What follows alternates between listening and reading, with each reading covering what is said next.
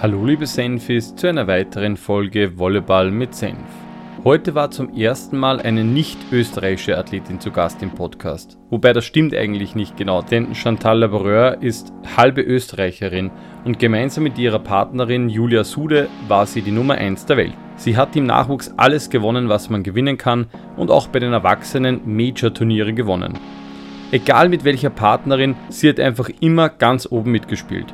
Obwohl Chantal und ihre damalige Partnerin Julia Sude voll auf Kurs für Olympia 2020 waren, trennten sich die beiden und Chantal stand ziemlich überraschend ohne Partnerin da.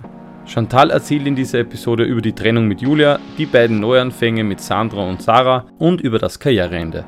Viel Spaß mit einer weiteren Folge Volleyball mit Senf. Eine Premiere endlich einmal eine Spielerin aus dem Ausland zu Gast beim Podcast Volleyball mit Senf. Ich stelle zu Beginn nämlich immer zwei Fragen und diese stelle ich natürlich auch jetzt. Erstens einmal, wer bist du und wie bist du eigentlich zum Volleyball gekommen? Ja, hallo, ich bin äh, Chantal Laboureur, Spielerin aus Deutschland. Und äh, zum Volleyball gekommen, gekommen bin ich durch meine Mutter, die mich damals mit, da war ich sieben Jahre, also in der ersten Klasse, gefragt hat, ob ich Lust hätte auf Volleyballtraining und bei meinem Bruder, der ist zwei Jahre älter, damals in der dritten Klasse, ähm, ja, hat sie dann einfach ein paar Mädels und Jungs aus dem Dorf gefragt, ob die Lust hätten auf Volleyball. Und dann haben wir ein Jahr erstmal nur Ballspiele gemacht, also Ball über die Schnur, Ball unter die Schnur, Völkerball, alles Mögliche mit Bällen und haben dann nach einem Jahr so langsam mal mit Volleyball angefangen. Und ja, bei mir war es eigentlich ganz cool, weil ich immer mit den zwei Jahre Älteren schon mittrainiert habe von Anfang an und dann halt die Sachen gemacht haben, hab, die die zwei Jahre Älteren gemacht haben, was mir sicherlich dann zugute kam im Nachhinein. Mhm. Das heißt, deine, deine Familie ist generell sehr sportlich. Also deine Mutter war Volleyballtrainerin oder? Genau, meine Mama ähm, hat jetzt nicht mega hochklassig gespielt, aber in einer, immer in einer Hobbymannschaft und mhm. ähm, genau ist auch mit Volleyball aufgewachsen. Mein Vater ist nicht mit Volleyball aufgewachsen, aber hat generell alles Mögliche an Sport gemacht und auch eigentlich immer zu viel. Also nicht zwei Sätze Tennis, sondern am liebsten zehn Sätze und Beachvolleyball dann auch zehn Sätze und ja, Schwimmen und Triathlon und alles Mögliche. Ähm, genau, wir sind sehr sportlich. Mein Bruder war auch ziemlich gut im Volleyball, bisschen klein leider. Also er ist trotzdem größer als ich, aber für Volleyball, wie groß ist der 1,83, dann doch ein bisschen zu klein als Mann. Und ähm, genau, wir kommen aus einer sehr sportlichen Familie. Okay. Und stimmt es, dass du österreichische Wurzeln hast? Ja, tatsächlich. Äh, meine Mama ist Österreicherin. Äh, mhm. Ich habe auch die österreichische Staatsbürgerschaft. Also ich habe beide, die deutsche und die österreichische. Ähm, ja, insofern stand mal kurz tatsächlich äh, im Raum, ob ich nicht die äh, Staatsbürgerschaft wechsle, beziehungsweise für Österreich spiele. Aber ah, ehrlich, okay. dann wieder verworfen, den Gedanken. Wann war das? Wann stand es im Raum? Ähm, ich weiß jetzt nicht mehr genau, ob es nach 2016 war oder nach 2012, irgendwann nach so einem Olympiazyklus, weil mhm. ja die Deutschen schon eine sehr starke Konkurrenz damals hatten. Mhm. Und ähm, ja, der Nachteil ist natürlich beim Beachvolleyball, wenn man die Nation wechseln möchte, dann darf man ja erstmal zwei Jahre gar nicht spielen, verliert dann auch alle seine Punkte. Und letztendlich dachte ich mir, komm, äh, ich will hier doch in Deutschland das durchziehen, habe hier eigentlich perfekte Möglichkeiten obwohl es in Österreich bestimmt auch schön gewesen wäre. ja, ähm, land landschaftlich auf alle Fälle. Von der Struktur her haben wir ja schon mit der Folge oder in der Folge mit dem Alexander Pritzel gehört, dass da in Deutschland doch sehr viel ein bisschen strukturierter vielleicht abläuft, beziehungsweise auch, ja, vielleicht ein bisschen professioneller zum Teil ist. Aber bleiben wir vielleicht noch ganz kurz im Nachwuchsbereich, in deiner Kindheit.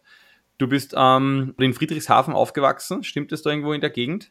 Genau, ja, Friedrichshafen am Bodensee. Also ich komme aus einem Dorf in der Nähe von Friedrichshafen, also Immenstadt mhm. am Bodensee.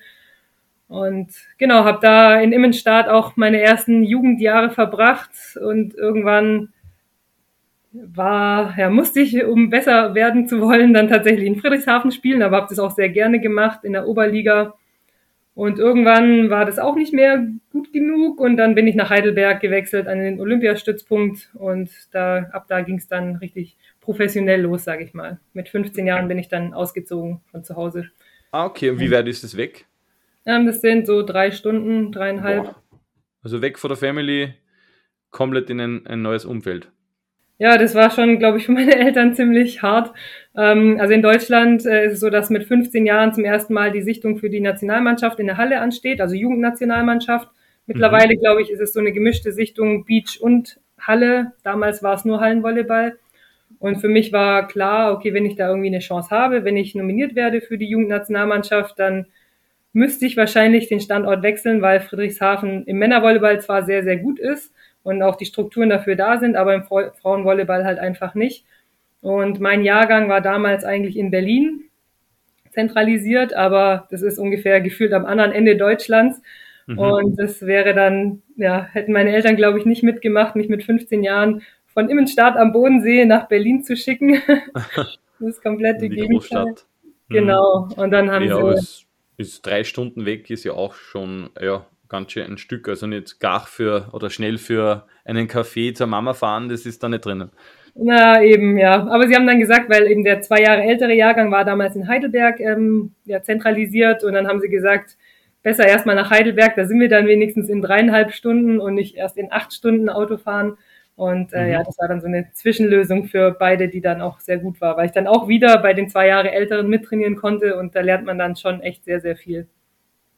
Ja, und die, die Eltern haben da vielleicht ein gutes Gespür gehabt, weil du warst ja natürlich im Nachwuchs, also nicht nur im Nachwuchs natürlich, auf das werden wir später noch kommen, aber vor allem im Nachwuchs eigentlich ja richtiger äh, Superstar. Also du hast ja den U18 Europameistertitel errungen, den U19 Weltmeistertitel.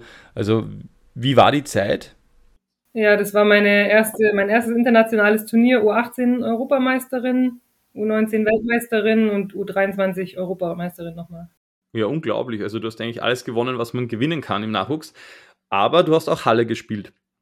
War da irgendwo einmal ein Punkt, okay, wo du dich entscheiden hast müssen oder war das klar, du wirst sowieso eigentlich eher Beachvolleyball machen? Hm, anfangs war es noch gar nicht klar. Ich habe auch ganz lange parallel beides gemacht.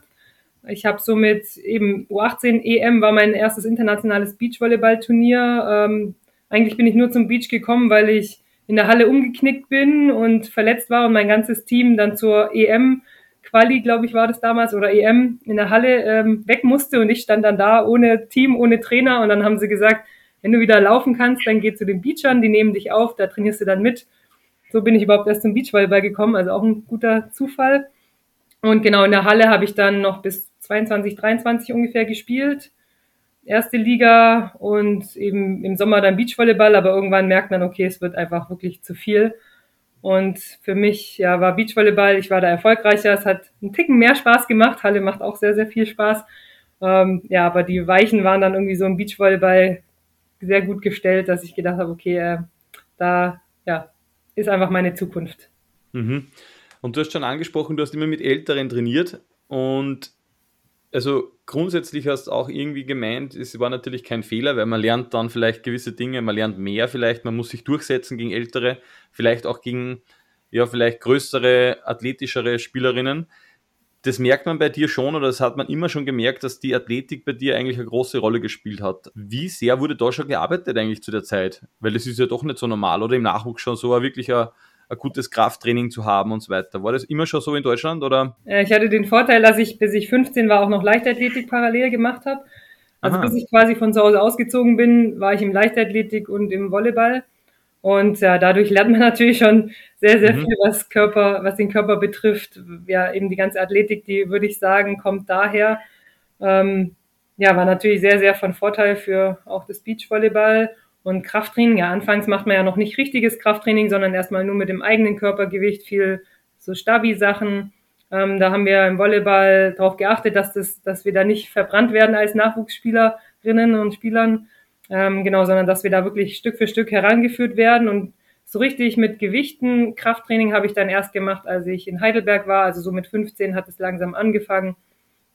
Und da eben ist eine sehr gute Struktur in Heidelberg gewesen damals. Ähm, am Olympiastützpunkt haben wir gewohnt, sind in der Nähe zur Schule gegangen und haben dort auch Krafttraining gehabt im Olympiastützpunkt, hatten unseren eigenen Krafttrainer, der uns da wirklich schön in die Technik eingeführt hat. Und ja, so Stück für Stück haben wir dann da eben mit Krafttraining angefangen.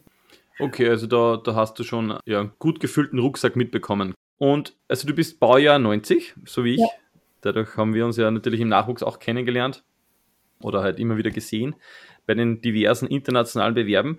Wer war dann so der, der, die erste Partnerin, mit der du dann U18 Europameisterin geworden bist? Genau, das war Levke Spinger. Äh, mit der habe ich die U18 EM und die U19 WM gespielt. Sie hat dann relativ schnell aufgehört äh, mit Beachvolleyball, aber das waren so genau meine ersten Jahre. Und von Trainerseite, wer, wer hat euch da irgendwie unterstützt oder wer war euer Trainer? Ähm, das war Silke Lüdecke. Mhm, Trainerin. Aha. Genau, Trainerin. Sehr, sehr gute Nachwuchstrainerin. Ähm, wirklich im mentalen Bereich. Die hat uns immer versucht, äh, auch wenn wir verloren haben, dass man natürlich als Kind erstmal ah, voll deprimiert und weiß ich nicht. Und meine Mama erzählt immer noch die Story, dass sie sich erinnern kann. Ich weiß gar nicht, ob ich das jetzt hier erzählen darf, aber ich plaudere einfach aus dem Nähkästchen. Ähm, genau, wir waren so nervös vor dem Finale bei der U19-Weltmeisterschaft, dass Silke uns mitgenommen hat am Vorabend und ja, gesagt, komm, wir trinken jetzt einen Radler. Und ich dachte, Alkohol, ich bin erst 18 und äh, dann auch noch vor so einem wichtigen Tag. Aber ja, anscheinend hat es genau äh, gefruchtet und äh, war da eine ganz coole Sache, um uns aufzulockern. Und ähm, ja, mit der Trainerin waren wir wirklich super, super zufrieden, weil sie einfach ja auf uns Kids damals noch richtig gut eingegangen ist und uns gut geführt hat. Ja, das ist schon wichtig, glaube ich, in den jungen Jahren vor allem. Und du hast schon angesprochen, du bist ja von zu Hause weggezogen, dass man da vielleicht irgendeine Person hat, die, man, die Mutter kann sie nie ersetzen, aber vielleicht so ein bisschen eine Figur abbildet oder wo man sagt, ja, Person kann man vertrauen. Ich glaube, das ist schon nicht, nicht unwichtig in den jungen Jahren. Man hört das auch immer wieder bei den österreichischen Sportlerinnen und Sportlern, dass sie eigentlich so in der Zeit immer wieder Personen haben, an die sie gerne zurückdenken. Ich glaube, das ist jetzt in deinem Fall auch wieder ganz gut herausgekommen. Und dann hast du aber äh, einen Schritt gemacht. Du bist da mit der Kira Walkenhorst zusammengegangen. Die ist älter, oder? Oder ist die auch Baujahr 90? Kira ist auch 90er Jahrgang. Baujahr 90 auch, okay. Und was war das dann für eine Zeit? Kannst du dich da noch ein bisschen erinnern? War das auch noch immer dann bei demselben Stützpunkt oder seid ihr da umgezogen? Ähm, na, bei uns ist im Nachwuchs erstmal eigentlich so, dass wir noch gar nicht unbedingt mit dem Partner fest zusammenspielen, mit dem wir auch den Nachwuchshöhepunkt zusammenspielen, mhm. sondern ähm, wir sind eigentlich in Deutschland damals sehr verstreut gewesen und dann hat man halt diese Trials gehabt, kurz vorm Wettkampf und dann hat der Trainer, der Nachwuchstrainer eigentlich beschlossen, okay, du spielst jetzt mit der bei dem Höhepunkt zusammen und du mit der. Insofern habe ich mit Kira ein, zwei Turniere vorher spielt man dann schon zusammen auf der deutschen Tour, aber wir waren keine feste, hatten keine feste Partnerschaft sondern haben uns dann, ja, ich glaube, für wirklich zwei deutsche Turniere davor zusammengetan und dann den Höhepunkt und es hat ja super geklappt. Also Kira, ja, also jeder, der mit ihr spielen kann, ist einfach ein Traum.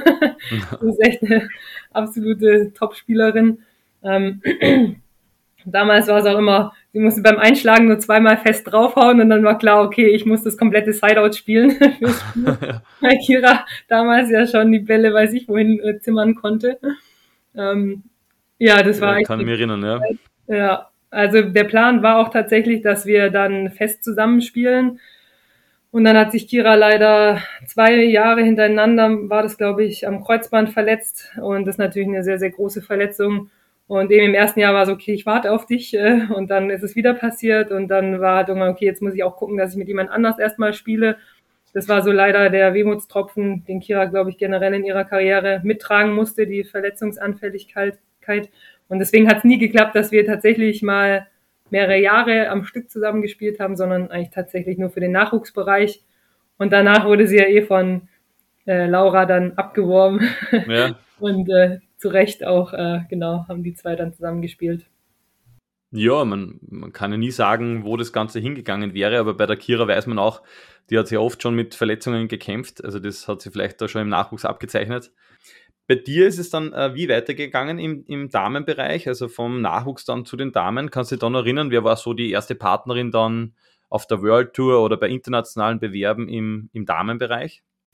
Ähm, zum ersten Mal Country Quota mussten wir ja damals alle noch spielen, die Deutschen, und zwar bei jedem Turnier. Und ja, es war sehr, sehr ja. anstrengend. Ähm, da habe ich mit äh, Claudie Lehmann gespielt, die heißt jetzt Claudie Lubetz meine ich, ähm, hat, ist mit mhm. einem Österreicher verheiratet, also vielleicht kennt ihr die auch. also in Vorarlberg sind die. Ja. Äh, genau, das war so die erste, die mich gefragt hat, okay, komm, lass uns eine richtige internationale Saison spielen. Und ich glaube, dann haben wir wirklich ein Jahr lang nur Country Quota verloren. Also es war wirklich sehr, sehr mühsam gegen ähm, Sude Köhler damals noch, weiß ich, jede, jede Woche aufs Neue, aber wir sind immer zu den Turnieren hingefahren, haben es versucht und dann haben wir einmal in Rom tatsächlich gewonnen und dann hatte ich eine Bauchmuskel, äh, Bauchmuskelfaserriss mhm. und konnten wir, oder ja, wir haben dann noch das zweite Quali, oder haben dann Quali gespielt, das erste Spiel gewonnen und im zweiten haben wir dann eh verloren, aber danach war ich dann erstmal wieder ein bisschen raus. Ähm, es war ärgerlich, aber ja, es war erstmal bitteres Bluten am Anfang, sehr, sehr viel investieren und man hat wenig zurückbekommen. Aber ich bin Claudi sehr dankbar, dass sie mich damals zur World Tour gebracht hat. Okay, das heißt, die ist dann äh, etwas älter gewesen, oder wie? Genau, die ist, boah, lass mich lügen, Jahrgang 87 oder 86. Okay. Ich weiß es gerade mhm, gar nicht. Drei, vier Jahre älter. Aha. Ja. Und dann okay. ging es eigentlich so richtig weiter mit Juli Sude. Genau. Ja, das war natürlich dann schon ein, ein richtiger Top-Team und auch die, die Zeit war ja geprägt von Erfolgen.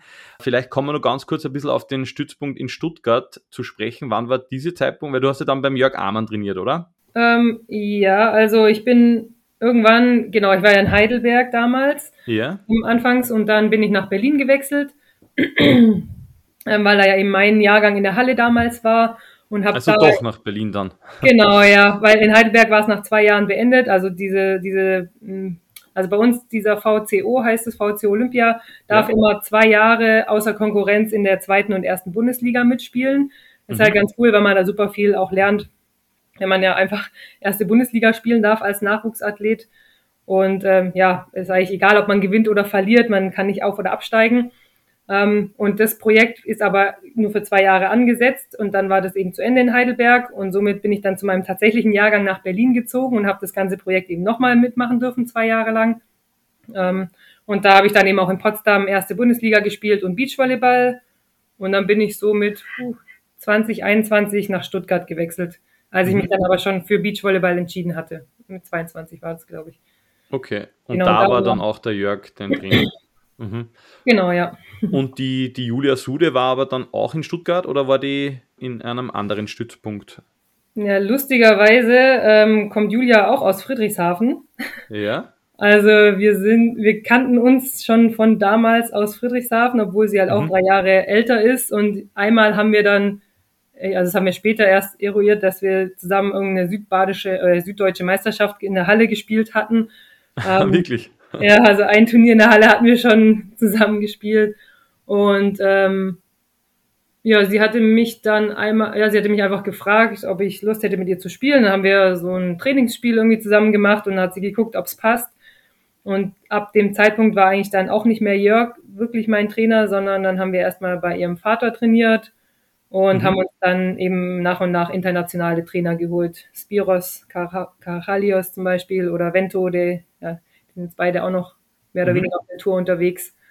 Ähm, ja, und Jörg war aber immer als Backup da und ähm, ja, eben bei Jörg habe ich super, super lange auch trainiert, bis wir dann eben tatsächlich ähm, mit Juli dann ja, mhm. einen internationalen Trainer gesucht hatten. Ja, okay, das heißt, wir können dieses Kapitel öffnen. Also es war eine unglaubliche Zeit. Also ich habe mir jetzt einmal auf Wikipedia die, die Erfolge herausgesucht. Es ist ja eine immens lange Liste. Ihr habt Major-Titel gewonnen oder das damals war ja diese Major-Tour vom Hannes Jagerhofer in Porridge, kann mich erinnern, da war ich vor Ort, das war unglaublich, ihr habt, wart die Nummer eins der Welt. Äh, wie blickt man da jetzt zurück? Also man muss ja unfassbar stolz sein, oder, auf die Zeit. Ja, also mit Juli hatte ich meine größten Erfolge. Das war schon echt ziemlich, ziemlich cool. Wie du gesagt hast, der erste Sieg auf einem Majors. Wir haben da in der Quali angefangen und haben dann das Turnier gewonnen. Und ja, eben wenn du selber vor Ort warst, das war ja eines der schönsten Turniere, fand ja, ich. unfassbar, ja. Also direkt da am Meer und super Kulisse. Ähm, ja, der absolute Hammer. Dann ja, Weltmeisterschaft Fünfter in Wien. Ja. Mit einer Bombenstimmung. ähm, genau, dann in Staaten Turnier gewonnen und Zweiter geworden. Also auch super Turniere, die wir da äh, spielen durften und ja, super erfolgreich waren wir. Ähm, ja, insofern die Zeit, die war natürlich mega. Die Trennung danach war dann natürlich das komplette Gegenteil.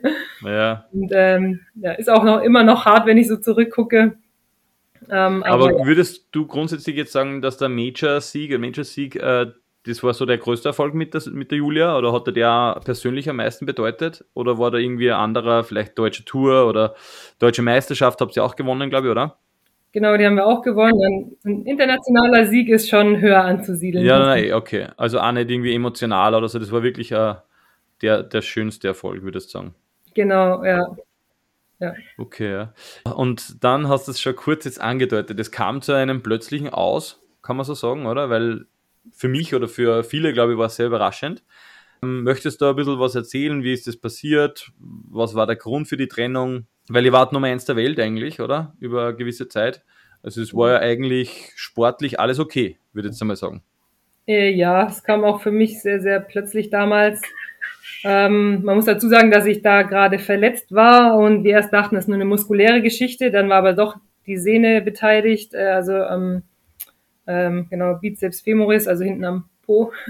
Ähm, und es dauert dann per se auch länger, aber es war Weihnachten ungefähr. Ähm, ja, insofern hatten wir noch genügend Zeit für die nächste Saison. Ja, und dann ging ja eh in Deutschland so ein bisschen dieses Karussell, Wechselkarussell rum. Kira hat aufgehört oder ja, erstmal auf unbestimmte Zeit aufgehört. Laura hat eine neue Partnerin gesucht, äh, hat sich dann Maggie geschnappt, dann war Carla Borger frei. Carla, ja, und Juli haben sich dann zusammengetan. Also es war so ein bisschen, ja, Bäumchen wechselt dich in Deutschland und eigentlich dachte ich, okay, das tangiert, tangiert uns eigentlich gar nicht, weil wir tatsächlich damals ja in der Top 3 der Welt waren und auch wirklich gute Ergebnisse hatten ähm, ja, es war komplett Julis Entscheidung und äh, ich hatte da wirklich wenig mitzusprechen und dann wurde ich mehr oder weniger vor vollendete Tatsachen gestellt. Ähm, ja, und dann war es halt so. Dann, äh, mhm. das war schon ziemlich, ziemlich bitter und eine echt harte Zeit, äh, weil es auch direkt vor der Olympia-Quali war. Ähm, ja, und dann stehst du erstmal da und hast, bist von, okay, Top 3 der Welt auf äh, kann ich überhaupt, habe ich überhaupt irgendeine Chance, noch an Olympia-Quali zu denken? Das war schon ein ziemlicher Einschnitt und äh, ja, ziemlich bitteres Ende unseres Teams, weil ich auch nicht das Gefühl hatte, dass wir uns irgendwie groß gestritten hätten oder irgendwas. Ähm, ja, klar, wenn man, je länger man mit einem Partner zusammen ist, ist ja wie in einer Ehe, man verbringt ja so viel Zeit ja. miteinander, dann hat man manchmal eine andere Meinung, aber es war jetzt nichts, wo ich gesagt hätte, okay, da hätten wir nicht drüber reden können oder sowas das kam sehr, sehr plötzlich für mich und einige Argumente auch bisschen aus der Luft gegriffen, aber es war ihre Entscheidung und äh, ja, in dem Moment, okay, kann man dann auch nichts weiter dagegen tun. Man kann ja niemanden zwingen, mit jemand anderem zu spielen. Ja, man muss sich das vorstellen, du bist Nummer eins der Welt. Olympia ist quasi aufgelegt. Du musst nur mehr ein paar Monate oder vielleicht ein Jahr durchziehen und bist bei Olympia und gehörst wahrscheinlich dort zu den ja, Anwärtern auf eine Medaille sogar, weil du wirklich ja alle geschlagen hast. Und dann plötzlich entscheidet sich die Partnerin dafür, dass sie die, die Zusammenarbeit beendet. Also das ist ja als, für mich als Außenstehender denke ich mir, das muss ja unglaublich sein. Wie läuft denn eigentlich dieses Gespräch ab? Also was, was passiert da, wenn die, die Jule oder wie, die ist ja dann zu dir gekommen und hat gesagt, sie möchte jetzt nicht mehr weitermachen. Wie, wie reagiert man da? Versucht man sie zu irgendwie zu überreden, umzustimmen oder ja?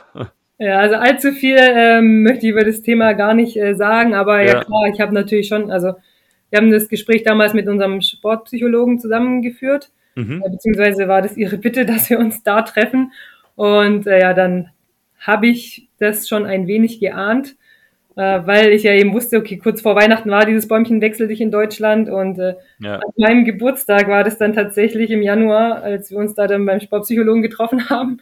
ähm, ja, und ich war natürlich, bin aus ja schon allen, sag mal, aus allen Socken gefallen und war danach schon ziemlich, ziemlich deprimiert und habe ja, war erstmal verzweifelt und so weiter. Ich habe natürlich versucht, sie umzustimmen, aber es war schon alles in trockenen Tüchern mit Carla. Insofern war da auch nicht mehr viel mit Umstimmen.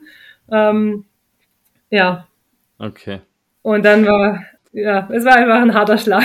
Das war, glaube ja, ich, das, das Karriere, ich, ja. der Schlag in meiner Karriere, den ich mitmachen musste. Und ja, dann war aber, okay, wie geht's jetzt weiter? Partnersuche, ähm, ja, erstmal natürlich Gedanken sortieren. Für mich war relativ schnell klar, dass ich auf jeden Fall weitermachen möchte, weil man, ja, war ja erfolgreich, es hat auch super viel Spaß gemacht äh, und ja, deswegen habe ich versucht, eben weiterzumachen einfach. Ja, nicht nur versucht, wenn ich das gleich aufgreifen darf, es ist da auch gelungen. Du hast da eine Partnerin genommen und zwar war das die Sandra Ittlinger und Ihr habt zwar jetzt vielleicht nicht so dauerhaft die gleichen Erfolge gehabt wie mit der Julia, ist klar, aber ihr habt trotzdem eigentlich wieder ganz vorne mitgespielt. Wie war dann diese Zusammenarbeit? Kannst du dich da noch erinnern? Ähm, ja, wir haben dann erstmal Vento, den Trainer, den ich mit Juli schon hatte, auch mit übernommen, sage ich mal. Und ähm, ja, Vento und Kai Matysik waren dann unser Trainergespann. Ähm, ja, ich war natürlich froh, dass Sandra damals äh, Ja gesagt hat, ähm, weil sie so die einzige Spielerin zu dem Zeitpunkt war, wo ich das Gefühl hatte, okay, mit der macht es überhaupt Sinn, an der Olympia-Quali zu denken. Und ähm, ja, dann haben wir einfach versucht, das Thema anzugehen. Ähm, sind dann auch deutsche Meister nochmal geworden, wo ich dachte, okay, krass, wo kam das jetzt her? Ja, ähm, ja also es war auf jeden Fall eine Partnerschaft, in der ich eine Perspektive gesehen habe. Insofern hatte ich auch wieder Ziele und äh, wollte die angreifen. Ähm, genau, ja. Ja, und ihr habt es ja bis in dieses eine Endspiel geschafft. Es hat dieses Turnier gegeben, das gibt es ja jetzt, glaube ich, nicht mehr. Ja. Ähm, oder ich glaube, für diesen Zyklus gibt es dieses eine Turnier nicht. Ähm, das war so, da hat man ein Turnier gespielt und der Gewinner oder die Gewinnerin von dem Turnier durfte zu Olympia. Also war irgendwie eine, keine Ahnung, eine Idee vom Weltverband. Aber ihr seid ins Finale gekommen, oder? Sehr überraschend eigentlich. Genau, ja, dieses Olympic Qualification Tournament, wo war das denn in China, glaube ich? Ja, ja genau. Ähm, mhm. Ja, genau. Es war am Ende der Saison und äh, ja, der Verband hatte uns dann nominiert und es war so, dass tatsächlich der Gewinner nur einen Spot für die Nation erspielt, also nicht namentlich dann für das Team, das gewinnt, sondern für die Nation, aber trotzdem wollten wir uns den natürlich ergattern. Ah, okay, das wäre gar nicht dann für euch, also für das Team gewesen. Aha. Genau, sondern nur für die Nation. Und das ist auch immer so ein bisschen zwiespältig, wo man dann denkt, okay, jetzt hätte man theoretisch vielleicht diesen Platz gewonnen und am Ende äh, fährt dann jemand anders. Ähm, ja, aber. Boah, ja, das wäre nur die Draufgabe gewesen dann. Aber trotzdem, ja, der Verband konnte nur ein Team nominieren. Das war, er äh, hat uns dann vertraut und ja, irgendwie lief das Turnier richtig gut und wie du gesagt hast, bis zum Endspiel äh, gegen Spanien und ja, es war sehr, sehr windig, das weiß ich noch. Und es war dann so bitter, dass wir diesen Spot um, ich weiß nicht wie viel es waren, auch ein 2-1-Spiel, meine ich. ja, ganz genau. knapp, ja. Ja, dass wir diesen Spot dann nicht geholt haben. Ja, letztendlich hat sich Deutschland dann auch trotzdem mit zwei Teams am Ende qualifiziert, weil sie den, den zweiten Platz noch über äh, die Weltrangliste, glaube ich, geholt haben. Mhm. Insofern war es dahingehend nicht so schlimm, aber war natürlich dann erstmal, oh, also erstmal mega cool, bis dass man es ins Finale schafft. Aber ja. dann so knapp zu verlieren war dann schon eine bittere Kiste, aber ähm, ja, war trotzdem ein super Turnier insgesamt. Schöne Erinnerung. Ja, absolut. Und eben wieder, wieder gezeigt, dass egal mit welcher Partnerin du spielst, eigentlich immer wieder ja die Weltspitze deine Messlatte ist. Also du hast die eigentlich da wieder raufgespielt. Jetzt kam dann wieder eine Trennung. Die Sandra hat sich entschieden, oder wie war diese Trennung dann? Genau. Also erstmal kam ja Corona. Stimmt, das war äh, 2020, gell, war das diese, diese Zeit. Mhm. Ja, genau. Und ja. Ähm, zu dem Zeitpunkt war ja erstmal alles stillgelegt auf der World Tour. Es fanden keine Turniere mehr statt. Man wusste überhaupt nicht, kommt jetzt da noch irgendwas von Olympischen Spielen oder nicht. Und ähm, ja, es war, waren zwei Teams vor uns bisher in der Quali oder hatten bessere Ergebnisse eingefahren. Also wer war denn das jetzt? Äh, genau, Maggie und Laura und ähm, Carla und Juli. Und mhm. wir waren so Team 3, sag ich mal. Und waren aber immer noch im Rennen. Und äh, ja, als dann eben Corona kam und erstmal alles schwierig war mit, ja, für was trainiert man überhaupt noch, ähm, war da so ein bisschen von Sandras Seite das Gefühl, okay, gibt es überhaupt noch genügend Turniere, um sich zu qualifizieren, um eben die anderen aufholen zu können. Und tatsächlich ein bisschen kam mir vor Perspektivlosigkeit, was jetzt die Qualifikation für die Olympischen Spiele betrifft. Ähm, ja, und äh, dann hat sie gesagt, okay, sie hat das Gefühl, dass wir das nicht mehr schaffen, dieses Ziel Olympische Spiele und dass es deswegen für sie auch keinen Sinn macht, diese Partnerschaft weiterzuführen. Ähm, ja, und somit gab es halt diese Teamtrennung dann. Ähm, ja, war so ein bisschen alles im ungewissen Stand, wie es überhaupt weitergeht im Sport, im Beachvolleyball mit Corona. Und ja. Ja, das war generell eine sehr, sehr schwierige Zeit, weil man, man hat den, ich glaube, noch nicht einmal gewusst, ob Olympia dann 2021 stattfindet, oder? Es war irgendwie, sie haben es verschoben, aber es war ja noch nicht einmal sicher, ob das was. Ja, genau. Okay, und du hast dann aber die, die Chance oder vielleicht auch die Gelegenheit jetzt nicht verstreichen lassen. Du hast dann trotzdem weitergemacht, weil du hast ja sehr viele Punkte gehabt oder zumindest einige Punkte gehabt und hast dann mit der Sinja gespielt, oder? Zumindest ein Turnier genau. in Mexiko oder so irgendwie war da was, genau. Ähm, ja, das war eigentlich eine Interimslösung, genau. Nur einmal, okay, ja. Ähm, wir haben noch die EM in Wien äh, zusammengespielt und sind auch Fünfter geworden. Also genau, der, dann ging es halt ähm, ja so weiter, dass es war dann zu dem Zeitpunkt irgendwie, ich weiß nicht, ob schon klar war oder nicht, auf jeden Fall ähm, hat Olympische Spiele 2021 oder sind auch 2021 irgendwann verschoben worden. Und bei mir war klar, ich will auf jeden Fall trotzdem irgendwie noch präsent sein, falls sich halt jemand verletzt oder oder oder. Also erstmal war klar, mit einer neuen Partnerin ist jetzt natürlich auch nicht mehr ausreichend Zeit, weil man ja zwölf, Turnier, zwölf, zwölf gemeinsame Turniere braucht, um überhaupt zu den Olympischen Spielen zugelassen zu werden. Und mit einer neuen Partnerin war eigentlich schon allein dieses Kriterium nicht mehr zu erreichen, weil eben nicht mehr so viele Turniere waren. Aber ich wollte trotzdem noch fit bleiben und da sein, falls sich halt jemand verletzt, was ja auch immer mal sein kann. Und dann hätte man die Chance gehabt, vielleicht noch nachnominiert zu werden. Ähm, und ähm, ja, ich habe dann hier eine junge Spielerin in Stuttgart gefunden, die Sarah Schulz, mhm. mit der ich mich zusammengetan habe. Eigentlich habe ich mir davor geschworen, boah, nee, kann ich nicht mehr mit so eben einer jungen Spielerin alles von vorne, eben das alles, was man jetzt jahrelang äh, erreicht hat, muss man sich nochmal von vorne aufbauen, mit den Basics anfangen und so weiter. Aber ähm, ja, ich habe hier über den Winter, eben, ich habe dann auch wieder bei Jörg Ammann trainiert, der hat mich sehr, sehr nett in die Trainingsgruppe mit aufgenommen und habe dann gesehen, boah, die Sarah, die ist echt eine super Spielerin. Wir, ich glaube, uns haben zehn Jahre getrennt, genau, sie ist zehn Jahre jünger als ich, aber die bringt so viel mit und die ist einfach eine mega super Person. Ähm, und dann habe ich sie gefragt, äh, ja, ob wir zusammen spielen wollen. Und die ist natürlich da auch aus allen Wolken gefallen, hat gesagt, natürlich. und äh, ja, da war die Situation aber, dass sie natürlich nicht genügend Punkte hatte für die World Tour. Und ähm, ich, nach einem Jahr verliert man ja seine World Tour Punkte. Und das heißt, wenn ich jetzt ein Jahr lang nicht richtig hätte World Tour spielen können, hätte ich all meine Punkte verloren. Und so ähnlich ging es Sinja auch. Sie hat sich damals mit Svenja Müller zusammengetan. Also es war eigentlich genau dieselbe Konstellation. Wir beiden Alten, Sinja und ich, haben uns eine junge Partnerin geschnappt, die aber die beide noch, ja. genau, die noch keine Punkte haben.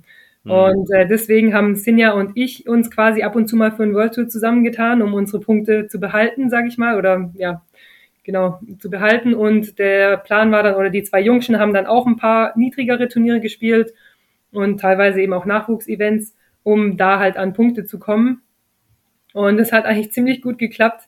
Also mit Sinja, ich weiß gar nicht, wie das passiert ist, aber ja, in Cancun sind wir dann ins Halbfinale von der World Tour gekommen.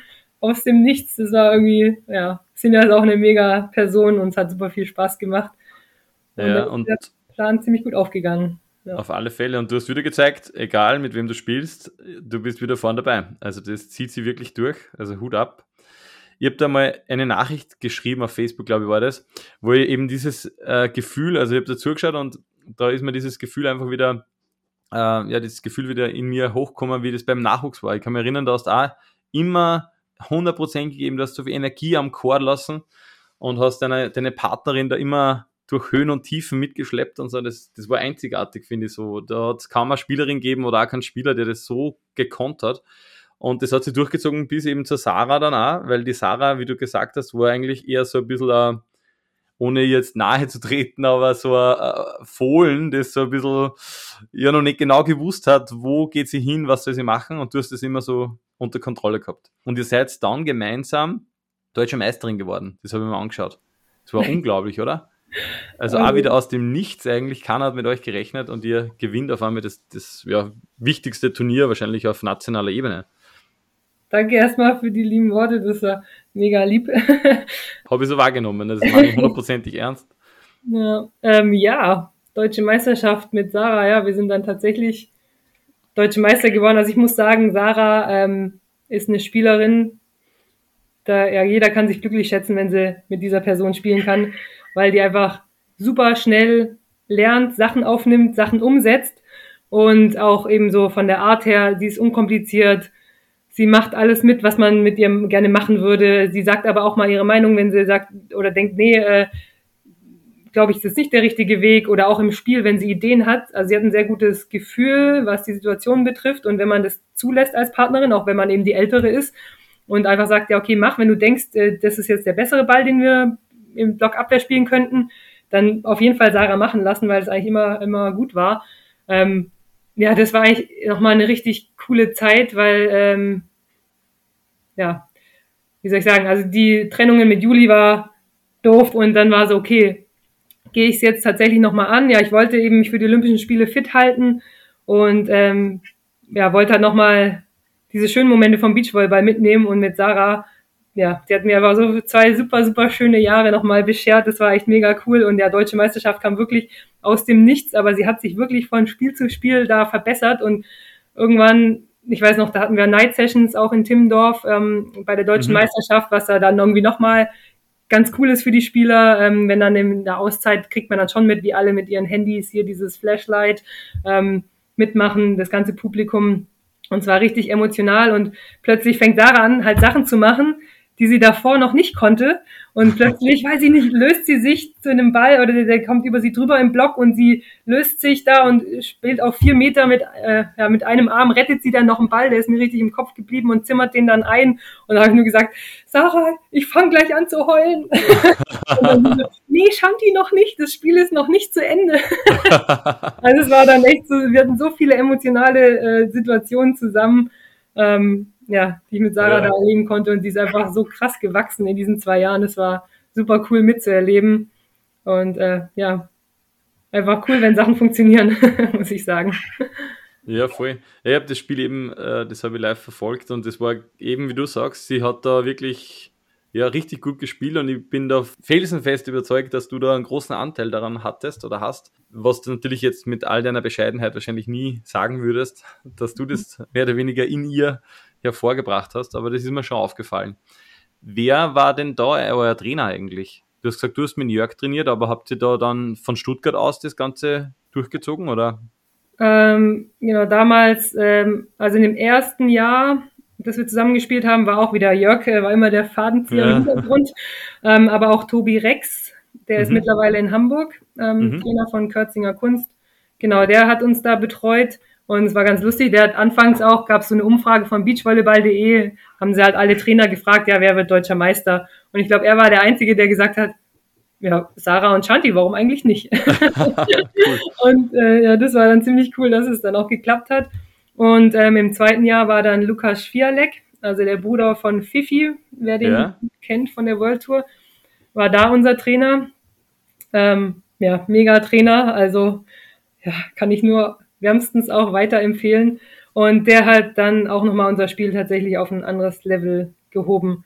Ähm, ja, der, also gerade für junge Athletinnen und Athleten, ähm, ja, ist der super. Der hat so, mit wenigen Tipps kann der so viel bewirken und hat dann Sarah im Blog nochmal so viel weitergebracht, hat halt gesagt, wirklich, Sarah, wenn der Ball hier ist, musst du genauso blocken. Wenn der Ball aber zwei Meter weiter da ist, machst du das. Und dann hat er ihr fünf Sachen an die Hand gegeben und äh, ja, Sarah ist jetzt nicht die allergrößte Blockspielerin, aber die hat dann Bälle geblockt. Äh, das war dann schon richtig, richtig cool, hat Spaß gemacht.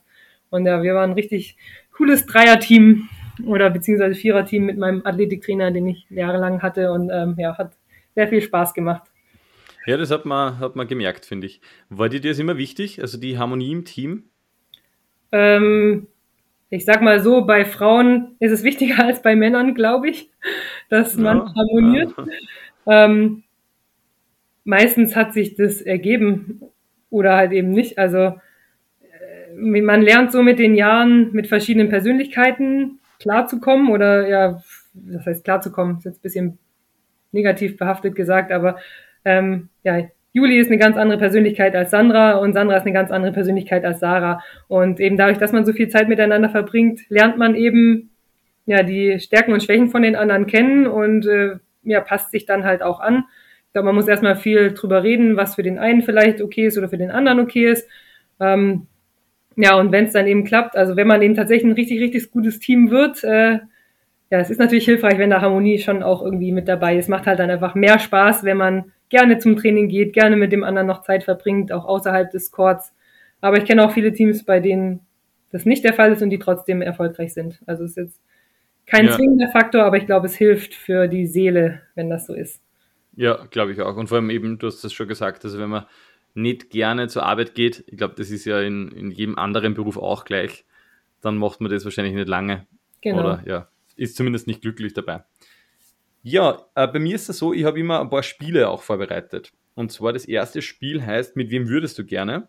Da bekommst du ein Szenario und solltest vielleicht einen Namen nennen, mit dem du dieses Szenario gerne mal erleben möchtest oder vielleicht auch schon erlebt hast, aber wieder einmal erleben möchtest. Und zwar, mit wem würdest du gerne einmal ein Beachvolleyball-Turnier spielen? Mit meinem Vater. mit deinem Vater. Ist jetzt vielleicht nicht die Antwort, die du erwartet hast, aber ich habe dem vor Jahren mal einen Gutschein geschenkt für ein gemeinsames Beachvolleyball-Turnier. Cool. Und es kam leider nie zustande. Äh, insofern wäre das meine Nummer eins. Ah, aber super, das ist so wie einmal Auto putzen oder. Genau, abwaschen. ja, oder genau. genau, Geschirr trocknen. ja, den habe ich erst letztens wieder zu Hause noch bei denen rumliegen sehen. Ähm, ja, ja der, der, wird schon noch kommen. Abgesehen davon äh, kann ich, ja, ich hätte mal damals natürlich gerne, ich glaube, wenn nicht mit Carrie Walsh zusammengespielt. Ja. Einfach weil die drei Goldmedaillen und drei Kinder schon hat. Also einfach eine absolute Ausnahmespielerin. Ähm, genau, da hätte ich gerne mal gewusst, wie das so ist mit einer großen Blockerin, weil, also ja, Juli ist 1,85, ist schon okay, aber so eine richtig große Blockerin, wie es da mal ist, hinten dran Abwehr zu spielen, das hätte mich mal interessiert. Ja, wäre sicher ein gutes Team gewesen, glaube ich. mit wem würdest du gerne einmal auf ein Getränk gehen? Immer wieder gerne mit Spiros Karachalios, Aha, ja. äh, meinem Trainer. Ähm, also echt auch super, super Trainer, der, der weiß einfach, wie man Beachvolleyball spielt und ist taktisch, ein richtiger taktisch, Taktikfuchs und sieht alles und kennt einfach Beachvolleyball. Ähm, und auch so persönlich finde ich den einfach, ja, habe ich mich sehr gut mit dem verstanden und würde immer wieder gerne mit dem eintrinken gehen. ja, vielleicht ist er wieder mal in Deutschland. Der ist ja Trainer noch, gell, von äh, Bruno Hüberli, oder? Ähm, nee, von Berger äh, Depré. Ah, von Meda, genau. Mhm, genau. Genau. Ja, da kommt er sicher hin und wieder in Deutschland auch vorbei. Ja. Mhm. Mit wem würdest du gerne den Großglockner besteigen? Oh. Mit Sarah. ja, darfst gern wandern. Ah, also, zu aktiven Zeiten habe ich Wandern tatsächlich gehasst, beziehungsweise einfach nie gemacht, weil man macht sechs Tage die Woche Sport oder manchmal sieben, da muss man an dem einzigen freien Tag jetzt nicht auch noch sich bewegen.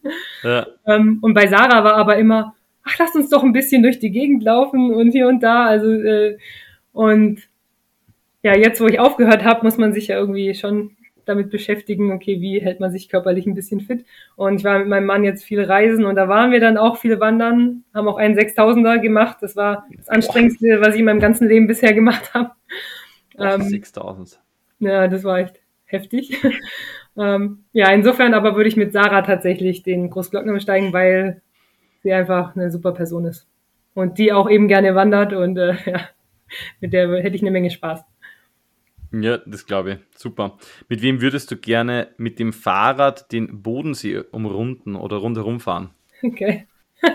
Habe ich erst letzte Woche gemacht, übrigens. Ehrlich? Als ich zu Hause war mit meinen Eltern, also nur eine halbe Umrundung. Um, ähm, mit wem würde ich das gerne machen? Das ist eine gute Frage. Ich glaube mit Carla, Carla Borger. Weil äh, ja, sie hat auf jeden Fall ein E-Bike, das hilft schon mal. ja. Die äh, ist immer mit ihrem E-Bike zum Training gekommen. Die trainieren ja auch hier in Stuttgart. Und ähm, ja, mit Carla gehen, gehen einem die Gesprächsthemen auf jeden Fall auch nicht aus. ja, die hat sicher viel zu erzählen. Lustig, oder? Eine lustige Person. Ja. Mit wem würdest du gerne dein Twix teilen? Mein Twix? Eigentlich mit niemandem.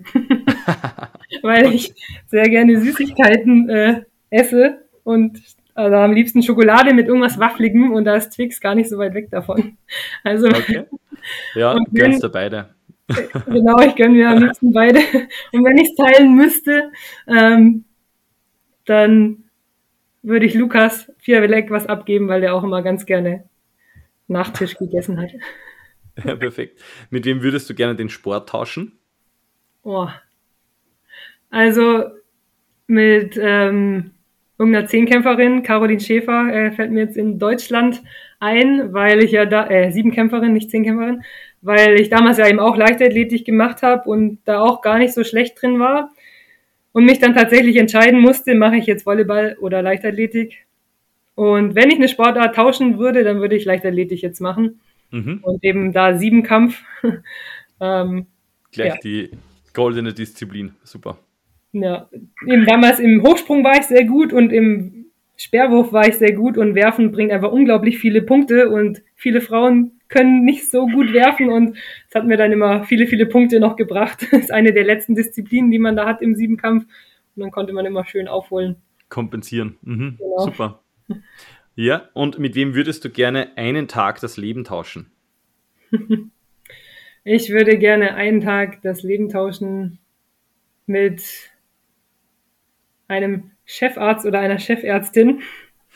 Das kommt ähm, so bald. naja, ob es so weit kommt, weiß ich nicht. Weil ja, genau, ich habe ja oder bin noch dabei, Medizin studi zu studieren und es ist ja schon so, dass es jetzt erstmal fühlt man sich dann als Berufsanfänger wieder, ja, wie ein kleiner Anfänger und man ist aber schon 33. Ähm, und ich würde gerne wissen, wie sich das anfühlt, wenn man schon alles weiß, was sein ja. Fachgebiet betrifft, wenn man einfach nichts mehr dann lernen muss, sondern einfach in jeder Situation weiß, was man zu tun hat. Ja, wobei glaubst, äh, ist es so? Glaubst du, dass ein Oberarzt wirklich alles weiß? Also Zumindest deutlich, deutlich mehr als ich. ja, der, der hat vielleicht Berufserfahrung, das stimmt. Ja. Ja. Hm. ja. ja, okay. Vielen Dank. Das war, mit wem würdest du gerne? Äh, stell dir jetzt vielleicht vor, du hast jetzt ein Bewerbungsgespräch und ich ja, bin mehr oder weniger der, der Boss. Oha. Endlich darf ich Boss sein. Und ich stelle da ja, das sind immer diese klassischen Fragen und äh, so eine Frage ist ja immer, nenne mir drei Stärken und drei Schwächen. Welche Stärken und Schwächen würdest du da nennen? Also meine Stärken ist, dass ich auf jeden Fall ähm, zielstrebig bin, ehrgeizig, teamfähig. Das sind ja schon drei Sachen. Ja. Ähm, ja, meine Schwächen sehe ich Ungeduld. äh, meine Mama sagt immer, Gott gibt mir Geduld, aber sofort. ähm, ja, sehr guter Spruch. Ja, genau. Also ich bin etwas ungeduldig, ist aber auch schon besser geworden. Ähm, dadurch, dass ich Sachen meistens sehr gut machen möchte, brauche ich teilweise auch lange für Sachen. Insofern sehe ich das eher als Schwäche an. Ähm, ja, und das dritte in dem Fall jetzt wäre, dass ich äh, ja noch nicht ganz so erfahren bin, was eben den Berufsalltag, den ganz normalen Berufsalltag betrifft. Mhm. Also Unerfahrenheit noch in dem Thema. ja, vielen Dank für Ihre Ehrlichkeit. Äh, wo sehen Sie sich in fünf Jahren? In fünf Jahren. Da bin ich hoffentlich na, Fachärztin, dafür reicht's noch nicht. Aber ähm, genau, habe ich schon einige Berufserfahrungen hinter mir. Ähm, hoffentlich auch schon mit dem ein oder anderen Kind in petto, sage ich mal. Mhm. Genau. Ähm, ja. Und in einem Beruf, zu dem ich gerne gehe, an dem ich Spaß habe, da sehe ich mich in den nächsten fünf Jahren. Sehr gut, auf alle Fälle eingestellt. Äh, bei der beim Thema Eigenschaften, also ich habe ja so eine Ferndiagnose gestellt und habe immer, oder habe bei dir auch Humor genannt. Humor ist, finde ich schon was, oder du bist sehr, du lachst gerne und wirkst sehr freundlich und so. Äh, bei mir ist das so, es gibt so eine Art Talente-Show. Du kannst jetzt wählen, ob du ein Lied singen möchtest oder einen Witz erzählst. Vielleicht passt es ja dazu. Also vielleicht fällt dir ein Witz ein oder gerne auch singen, wird auch oft genommen. Oh Gott, ja, ich kenne nur Schenkelklopferwitze. Ja, die brauchen wir eh. Die Welt braucht mehr Witze. Gut. Was liegt am Strand und redet undeutlich? Weiß ich nicht. Eine Nuschel. ja, okay, diese Witze, ja. Diese Art der Witze. Also singen will ich euch nicht antun. es hat, glaube ich, erst, ja, eine Person, kann mich erinnern, hat gesungen. Einmal habe ich gemeinsam gesungen, also es, die meisten ja. nehmen Witze. Okay. Aber danke. Wieder einmal gelacht. Sehr gut. Ich hätte jetzt noch so ähm, ein Kapitel, und zwar ist es so dieses Karriereende-Kapitel. Äh, vielleicht kannst du noch irgendwie zusammenfassen. Also das war dann eigentlich so, du hast ja gesagt, mit der Sarah, ihr habt einen Trainer gehabt, ihr habt irgendwie auch wieder Top-Qualität am Court performt. Und dann kam aber dieser Entschluss, du magst nicht mehr weitermachen. Was ist da irgendwie passiert davor? Wann hast du dich dazu entschieden? Genau, also, wie war das denn? es war wahrscheinlich, also so steht es zumindest bei den Bundesmeisterschaften, also bei den, äh, na. Staatsmeisterschaften. Ja, aber Staat sagt sie nicht, oder? Sagt sie auch nee, Staat? sagen Deutsche Meisterschaften. Ja, bei den Deutschen ja. Meisterschaften, genau.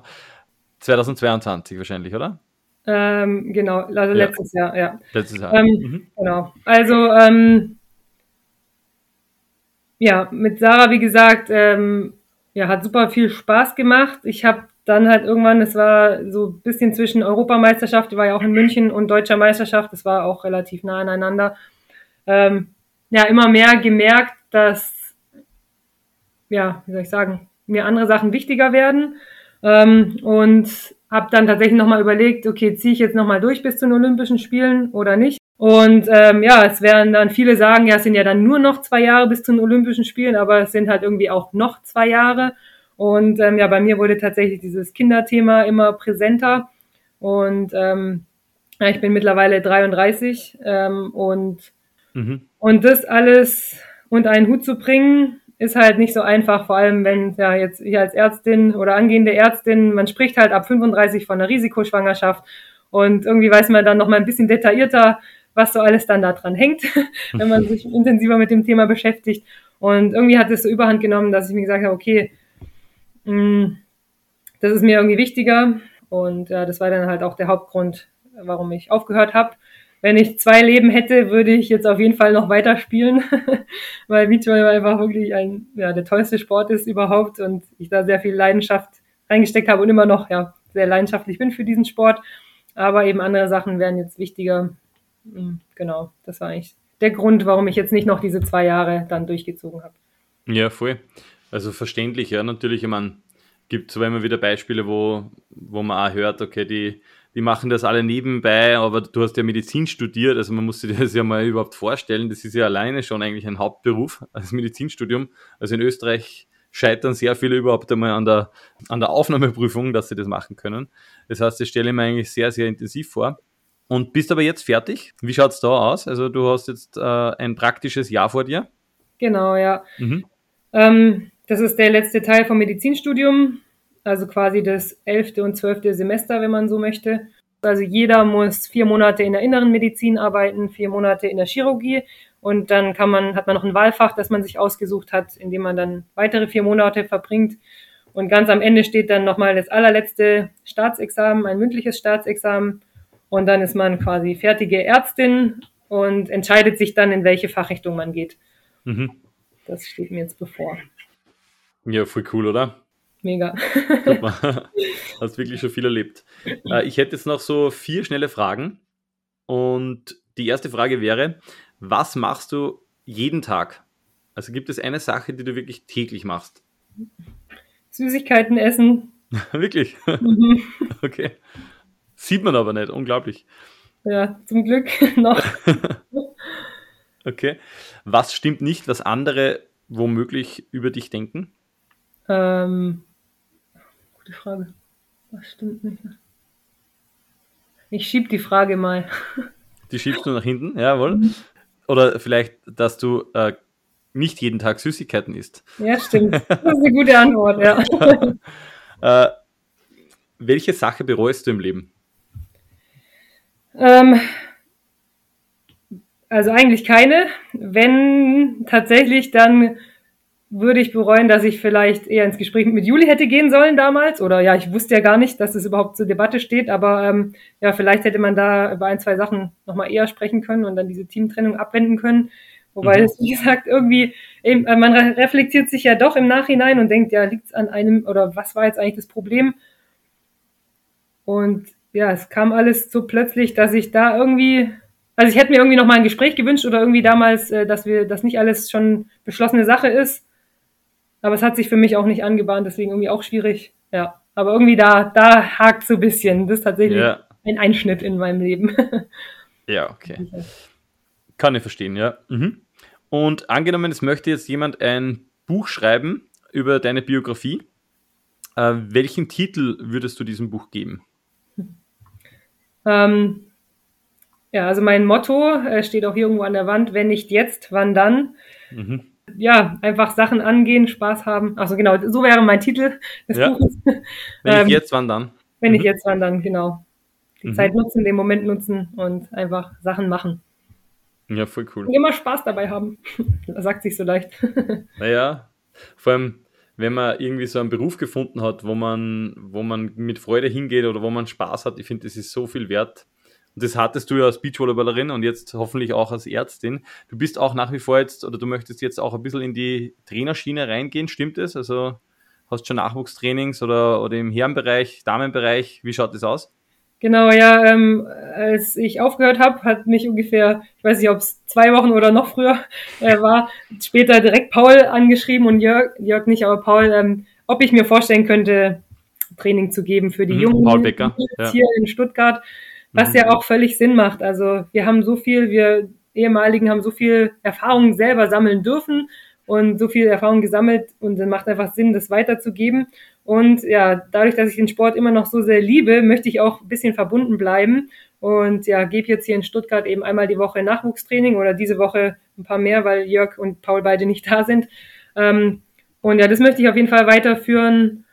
Und ähm, ich hoffe, dass ich noch ein paar Mal mehr World Tour kommentieren darf. Da habe ich jetzt in Paris äh, das, die Finalspiele kommentieren dürfen und Quarterfinals, weil ich einfach immer noch jedes Ergebnis auf der World Tour äh, mitverfolge und so okay. viel Livestream gucke, wie es geht, ähm, was einfach ja, ein schöner Sport ist. Und das möchte ich auf jeden Fall beibehalten, dass ich da verbunden bleibe.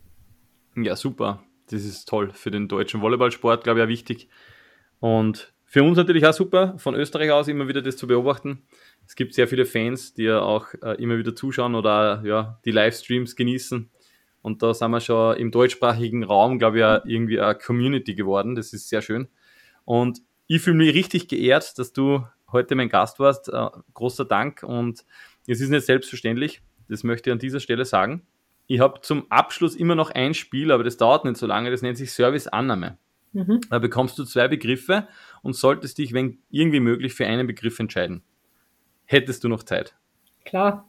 Super. Deutschland oder Österreich? Deutschland. Auch wenn das Herz blutet, als halbe Österreicherin. Das tut weh. Aber es war klar.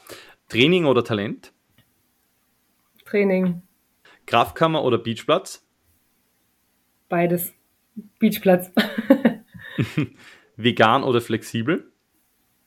Alles Esserin, flexibel. mhm. Nie mehr fliegen oder nie mehr Smartphone? Nie mehr fliegen. Senf oder Ketchup? Ketchup. Spaß oder Leistung? Das sind harte Fragen, muss ich sagen. Letztendlich Spaß und dann wird die Leistung auch besser. Mhm. Schwimmen oder Wellnessen? Wellness. Nachrichten schreiben oder persönlich anrufen? Also ich schreibe eher Nachrichten, aber eigentlich macht es mehr Sinn anzurufen. Und mein Mann sagt immer, ruf doch einfach schnell an, da kann man viel besser Sachen klären. Also zwiegespalten. ja, das kann ich verstehen. Äh, Surfen oder Stand-Up-Paddeln? Stand-Up-Paddle. Weltmeisterin oder Olympiateilnahme? Krasse Frage. Weltmeisterin. Honig oder Marmelade? Honig. Kaffee oder Tee? Kaffee. Stuttgart oder Immenstadt? Immenstadt. Sehr gut. Und abschließend Sude oder Schulz? Also, das sind echt gemeine Fragen. Weil ich mit beiden, beiden auch eine tolle Zeit hatte. Aber mit Sarah hatte ich sehr, sehr viel Spaß. Insofern Schulz und Sude, ja, die Ergebnisse waren einfach top und wir hatten auch eine tolle Zeit. Das ist echt gemein. Aber du hast das sehr charmant beantwortet. Die, letzten, die letzte Frage ist, äh, ist meistens ein bisschen schwieriger, ja. aber super gelöst. Vielen herzlichen Dank nochmal und es ist ja so, bei mir darf der Gast immer die letzten Worte haben, natürlich auch heute. Du kannst wen grüßen, du kannst gern Werbung machen, kannst alles sagen, was du möchtest. Die letzten Worte gehören dir. Ja, vielen Dank, dass du mich nochmal angeschrieben hast, weil du hattest mich ja schon mal gefragt, da habe ich gar nicht drauf geantwortet. Ähm, insofern finde ich es cool, dass es jetzt geklappt hat. Und äh, ja, liebe Grüße an die ganze österreichische Community. Äh, die Turniere, die immer bei euch waren, sind einfach der Hammer. Ihr seid echt ein crazy Beachvolleyball-Volk und äh, jedes Turnier hat richtig, richtig viel Spaß gemacht. Ja, ich würde mich freuen, wenn wir uns irgendwann mal bei irgendeinem Turnier in Deutschland, Österreich oder der Schweiz auf der Zuschauertribüne wiedersehen. Bis dahin ganz liebe Grüße.